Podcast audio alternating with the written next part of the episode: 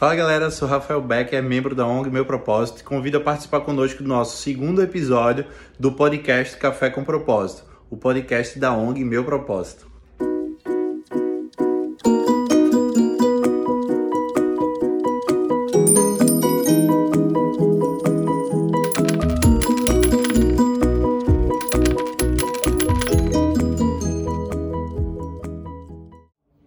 Oi pessoal, estamos aqui hoje, eu, Cat Bione, Olá, gente, tudo bom? Roger Marinho, Oi pessoal, tudo bom? todos nós, membros da ONG Meu Propósito, vamos discutir hoje um pouco alguns conceitos iniciais de finanças, como por exemplo risco, juros, o valor do dinheiro ao longo do tempo e vamos entrar é, um pouquinho apenas com relação à discussão de planejamento e orçamento. Por quê? Porque esses conceitos básicos servem de norte e orientação básica, como eu falei, para o nosso entendimento melhor sobre quais são os aspectos das finanças. Pois bem, qual o nosso entendimento sobre risco? Então, existe uma certa confusão, é importante até começar com essa elucidação de que risco ele é associado à perda, tá? Então é importante salientar que risco ele pode ser tanto um risco de perda quanto um risco de ganho, tá? Então, por exemplo, eu vou jogar lá na Mega Sena, é, a probabilidade de eu não ter o bilhete, né, não ganhar o bilhete sorteado é imensa, mas existe aí uma probabilidade, mesmo que muito pequena, que de fato eu tenha o bilhete sorteado nas minhas mãos. Então, existe aí uma probabilidade grande de se perder né, aquele bilhete, mas existe aí uma probabilidade muito pequena de se ter um ganho de fato. Então, risco, na verdade, ele pode ser algo bom ou algo ruim. Tá? Então, finanças enxerga risco de uma maneira um tanto diferente. Risco para a gente é a probabilidade de um resultado dar muito diferente daquilo que eu espero, tá? Então, mais uma vez, repetindo, risco é a probabilidade do resultado ser diferente do esperado. Então, quanto mais diferente do esperado for um determinado resultado, maior o risco, quanto menos diferente do esperado é, acontecer um determinado resultado, menor o risco.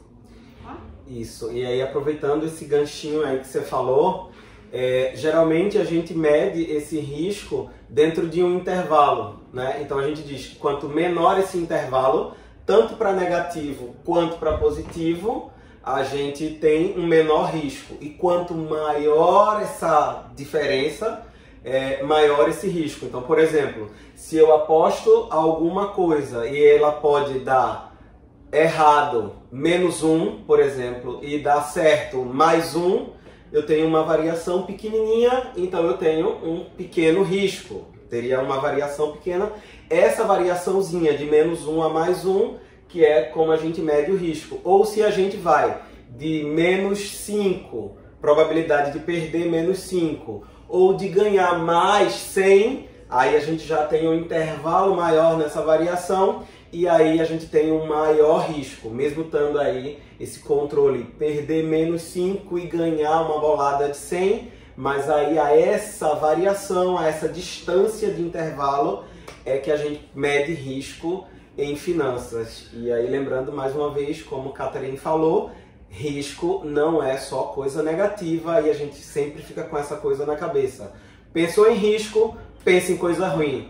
Não necessariamente risco é ruim. Você só precisa saber qual intervalo aí você vai ter de risco e se você está ou não disposto a mergulhar nesse intervalo, esse intervalo não pira a tua cabeça, Exato, né? exato. Mas risco estaria mais ou menos dentro de finanças, né, que é a nossa área, a gente estaria mais ou menos definindo e trabalhando risco dentro desse intermédio.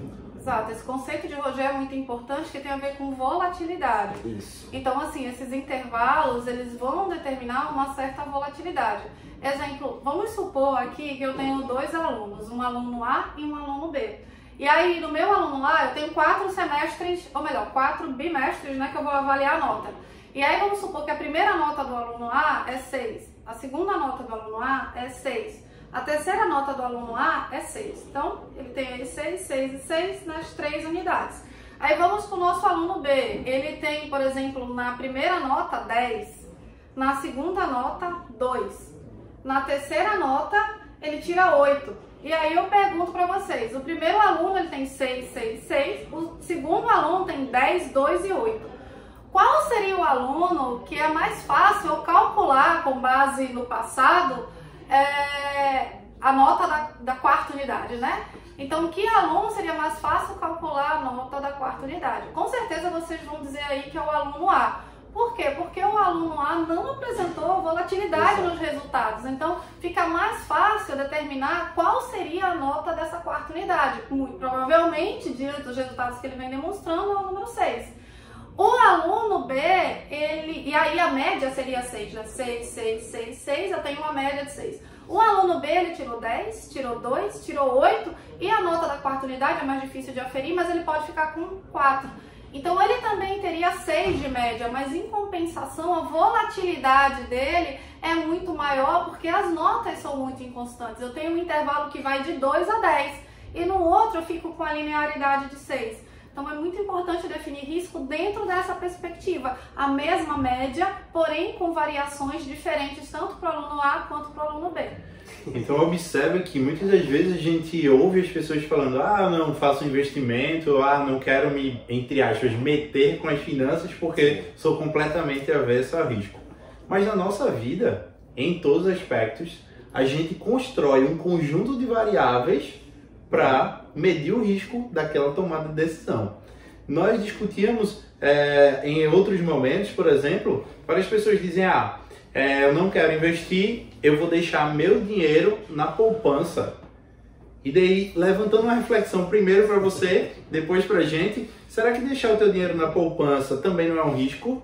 Sim. E aí, o que, é que a gente acha? E aí? É, então é importante salientar é, que o risco ele tem essas, essas faces, né? Então o risco tanto de ganho quanto o risco de perda, né? Então é muito importante entender esses conceitos, principalmente o conceito de juros, né? Que é o conceito que está atrelado a risco. Então, na verdade, a gente pode definir juros de várias formas. Os juros é essencialmente o preço do aluguel de um determinado dinheiro. Então, os juros é o prêmio pelo risco né? Porque os juros ele é uma premiação pelo risco e pelo tempo. Então, com o passar do tempo, né? Como o valor é, do dinheiro no tempo existe, a passagem do tempo por si só tem valor, porque existe uma grande dose de incerteza aí. É, os juros ele vai né, ser o prêmio dessa, desse risco, o prêmio dessa passagem do tempo ou o prêmio dessa volatilidade. E a quantificação de toda essa volatilidade, dessa passagem do dinheiro ao longo do tempo é medida em uma taxa, o que a gente chama taxa de juros. Exato. Então, quanto mais, quanto maior essa taxa, né, essa taxa de juros, quanto maior esse prêmio por risco, significa o seguinte: olha, se o risco ele se torna mais elevado, então obviamente que eu investidor vou né, exigir, pedir um prêmio mais elevado por tomar um determinado nível de risco maior do que aquilo que eu normalmente faço. Né? Exato. E aí, como é, Rafael estava pontuando, né, a gente geralmente para para pensar, não, vou botar meu dinheiro na poupança porque ele não tem o risco e eu vou receber os juros, uhum. né? E aí você para de pensar no aspecto tempo, que Catarina estava pontuando. Quando a gente junta as três coisas, você supostamente imagina que na poupança você não tem a variável risco, você tem a variável juros, então eu estou ganhando dinheiro sem risco, supostamente, e você esqueceu de avaliar o tempo, que é a terceira variável. Se você deixou ela de fora, e agora a gente trazendo essa variável para você pensar, coloquei o tempo no meio dessa brincadeira. A poupança no longo prazo, ou nem não necessariamente tão longo assim, assim é né? Se você leva em consideração só o tempo, bastou levar em consideração essa terceira variável que você deixa em geral. É, as pessoas deixam de fora para avaliar isso. Quando você joga para dentro da equação o tempo, é, você descobre que no tempo você perde para a inflação, inflação, na poupança. então você está sim exposto ao risco, porque na verdade, em vez de você estar tá ganhando juros, você está perdendo dinheiro, porque o tempo faz com que o valor do dinheiro diminua, embora você esteja tendo uma leve correção para cima na poupança, a, é, a variável tempo joga esse valor do dinheiro um pouquinho mais para cima. Então, por exemplo, é, você coloca 100 reais na poupança e digamos, não é verdade, digamos que em um mês você teria 110. Um mês não, que é muito rápido, né? Vamos botar um ano. Um ano, fica mais fácil. Bote 100 reais na poupança, com um ano depois eu teria 110. E aí agora mais uma vez voltando uma pergunta. O que você compraria com 100 reais hoje tendo 110 daqui a um ano, você consegue comprar essa mesma coisa? E aí, será? Se a resposta for sim, a poupança supostamente corrigiu dinheiro que você tinha aplicado no tempo.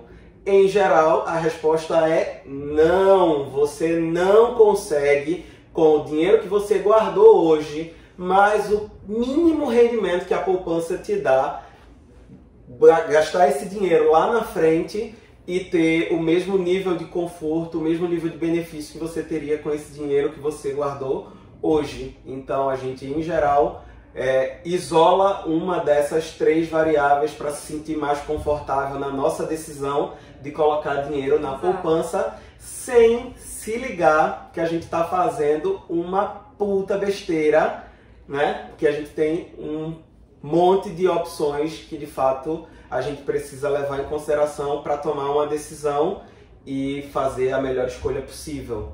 Exato. Lembrando que aqui a gente está falando de poupança com relação à caderneta de isso, poupança, tá? Boa, ao, ao boa. produto caderneta isso, de poupança. É, mas não como poupança o ato de poupar. Óbvio que o ato de poupar, você pode poupar nos mais diversos produtos e investimentos, como a caderneta de poupança é mais popular, a gente uhum. fala poupança, mas se referindo de fato à caderneta. caderneta tá? É um conceito bacana que nós vamos estar trabalhando, é, inclusive aprofundando isso que o Roger disse nos uhum. próximos uhum. episódios, é justamente o que é juros real e o que é juros nominal, tá? Então esse é um conceito introdutório, extremamente isso. importante dessa diferença de juros real para juros nominal que é o que vai importar. Então, o que vai gerar adicional de riqueza nos seus investimentos no longo prazo é de fato a capacidade de juros real que você vai conseguir acumular em juros nominal. Na prática não quer dizer nada se ele não for comparado, por exemplo, com nos, nos países essencialmente com uma taxa de inflação. Uhum. Então, ah, juros nominal, sim, ele não quer dizer nada. A gente precisa de fato né, diminuir a inflação, abater a inflação nesse sentido, é, para enfim experimentar um ganho real é, da, na geração de riqueza. Então observe que a gente trouxe nesse momento vários conceitos para vocês. Basicamente a gente discutiu um pouco sobre a ideia de risco, trouxe o conceito do que é risco para você. A gente trouxe o conceito da ideia de juros, de taxa de juros. A gente trouxe uma ideia para você da inflação como a inflação influencia no, na, no teu ato de poupar até e consequentemente na tua vida e a gente discutiu a relação do dinheiro ao longo do tempo. Esses conceitos são conceitos iniciais que norteiam as orientações com relação a finanças. Saber perceber a ideia de risco, perceber a ideia de taxa de juros e perceber principalmente a ideia de tempo, como o Roger falou muito bem, e a característica do dinheiro ao longo do tempo. Várias pessoas é, ao longo do Brasil, principalmente Nordeste aqui, é, não têm um hábito, por exemplo, de controlar ou planejar as suas finanças. E aí, mais uma vez, antes de perguntar aos meus colegas, eu te pergunto: será que o ato de não planejar ou não se organizar não está inserido em um contexto de risco? Isso é para você refletir aí em casa, para você pensar, discutir com a sua família e a partir daí voltar para a nossa ideia aqui sobre discutir um pouco sobre o planejamento e o controle em termos de finanças. Joia, fazendo uma analogia a risco, é, existe uma diferença que eu acho que é importante salientar entre risco e incerteza. Risco é tudo aquilo que a gente consegue aferir em finanças com base num resultado probabilístico, tá? Então, por mais que exista a probabilidade 0,00001, ainda tem risco aí. Se eu tenho algo que não tem risco algum, significa que esse é um evento certo. E eventos certos, eles não são eventos de risco porque o resultado já está ali determinado. Tá? Incerteza é aquilo que eu não consigo mensurar com base no resultado probabilístico. Exemplo, se eu perguntar, olha, a, eu quero estar tá viva amanhã, né? Óbvio, a gente espera isso, mas isso cai no campo do risco ou no campo da incerteza? É muito difícil eu aferir esse tipo de resultados porque uma série de variáveis imponderáveis vão estar aí, né? atuando na minha vida para o fato de eu estar viva amanhã ou não. Então isso já entra no campo da incerteza porque eu não tenho como mensurar uma probabilidade. Agora, trazendo para a questão de Becker, a partir do momento que eu consigo pegar o, o meu orçamento, né, e avaliar com base num dado para ver probabilidade, eu consigo entender melhor o meu cenário de risco ao que eu estou exposto. Exemplo, é, vamos supor que uma boa parte dos produtos que eu compro, eles estão atrelados aí a produtos importados. E óbvio que com a variação do dólar, né, a gente inclusive bateu aí picos de dólar é, 4,57, 4,58, então a gente está aí com, com dólar extremamente avaliado, sobreavaliado quando comparado ao real. Então, em decorrência disso, eu sei que eu vou ter uma maior volatilidade desses produtos importados que eu compro, eu vou estar mais exposto ao risco da variação cambial. É, porque eu consigo olhar o meu orçamento e eu consigo oferir isso aí. Aí eu tenho uma base de dados que vai me dar um norteamento de como eu devo administrar o meu risco no meu orçamento. É, se eu não fizer isso, eu entro completamente no campo da incerteza. Então eu não sei, como é que você faz a administração do seu orçamento? Eu não sei quanto você gasta em transporte por mês, não, eu não tenho noção. E na sua alimentação, não, eu não sei. Estacionamento, muito menos. Então, assim, a gente entra num campo completamente incerto, completamente inadministrável. E uma coisa que precisa ficar clara é que risco, ele existe, ele vai existir, eu não tenho, é, na grande maioria das variáveis, como simplesmente excluir o risco daquilo, porque risco é um processo, enfim, é, natural, né, das coisas.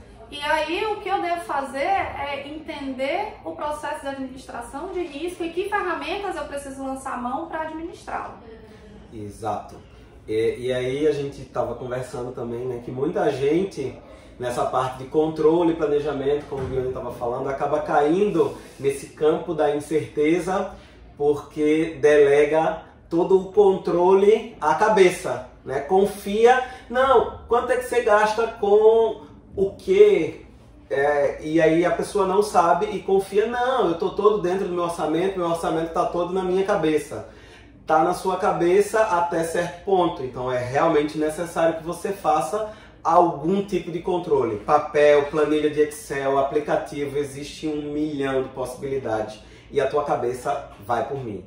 Não é a melhor ferramenta para controlar, não é. E tendo controle, aí sim você pode, depois da primeira parte, né, depois de você começar um controle, você tá aí na tua frente, sabendo o que você gasta com o que, quanto, o que vai para onde, aí sim você consegue fazer esse planejamento e sair das incertezas e diminuir ou pelo menos tentar né, mitigar esse risco. Até lá, não rola. Vai ter que ficar no campo da incerteza. Mas é, a, nossa, a nossa ideia aqui hoje não é trabalhar esse conteúdo, né? A gente tá só dando esses insights, fazendo é. vocês começarem a pensar para os próximos episódios que vão vir. Essa nossa conversa hoje, ela é mais para trazer vocês para o nosso papo, né? E se liga que nos próximos episódios a gente vai se aprofundar, como o Roger falou um pouco mais, sobre a ideia de planejamento, sobre a ideia de controle orçamentário, de finanças pessoais. É... E a partir daí, para que você tenha maiores e melhores orientações para que você possa construir e ser autônomo, ser de fato pleno na sua, no seu controle, no seu entendimento sobre finanças. Esse nosso episódio foi para discutir conceitos iniciais sobre risco, sobre juros, sobre o dinheiro é, ao longo do tempo, o valor do dinheiro ao longo do tempo, para que você perceba que isso impacta diretamente o teu planejamento e o teu orçamento. Exato. Eu acredito que é muito importante a gente estar tá trazendo esse tipo de conhecimento de forma inicial. Eles serão recorrentes em outros episódios, porque conceito de juros, de risco, é algo que a gente, como disse, precisa estar avaliando para administrar e tomar a melhor decisão. E aí a ideia é que né, nos episódios adicionais vocês vão tendo algumas pinceladas. Se gostou do episódio, né? Se tem alguma consideração importante a fazer, o feedback de vocês é muito importante, inclusive com sugestões de tema, para que a gente possa estar tá batendo um papo aqui com essa equipe né, maravilhosa. E aí a ideia é que juntos nós conseguimos construir aí conceitos importantes e que vocês tenham um pouquinho aí do melhor, vamos dizer, de cada um de nós. Então eu agradeço e digo que é uma honra aí participar desse episódio com meus amigos aqui e membros da ONG, Cato Bione e Roger Marinho, onde a gente é, expõe o nosso propósito enquanto disseminação da educação financeira. Consequentemente, não deixa de seguir a gente, fica lá esperto no nosso Instagram, fica lá esperto no nosso Facebook, em nosso site, no nosso podcast, é, salva lá. Dá pra, like. Dá like. É. Dá esperto. like, comenta. Fique é esperto também no nosso canal no YouTube, porque todos esses canais são ferramentas de comunicação entre a gente e você. Como o Kat falou, sua sugestão é muito bem-vinda para que a gente possa construir maiores e melhores conteúdos para te ajudar a ser mais educado financeiramente, financeiramente ou promover ainda mais a potencialização da tua educação financeira. Então, beleza? A gente agradece, obrigado por estar com a gente aí nesse episódio. Até mais. Tchau, gente. Tchau, tchau. Tchau, tchau.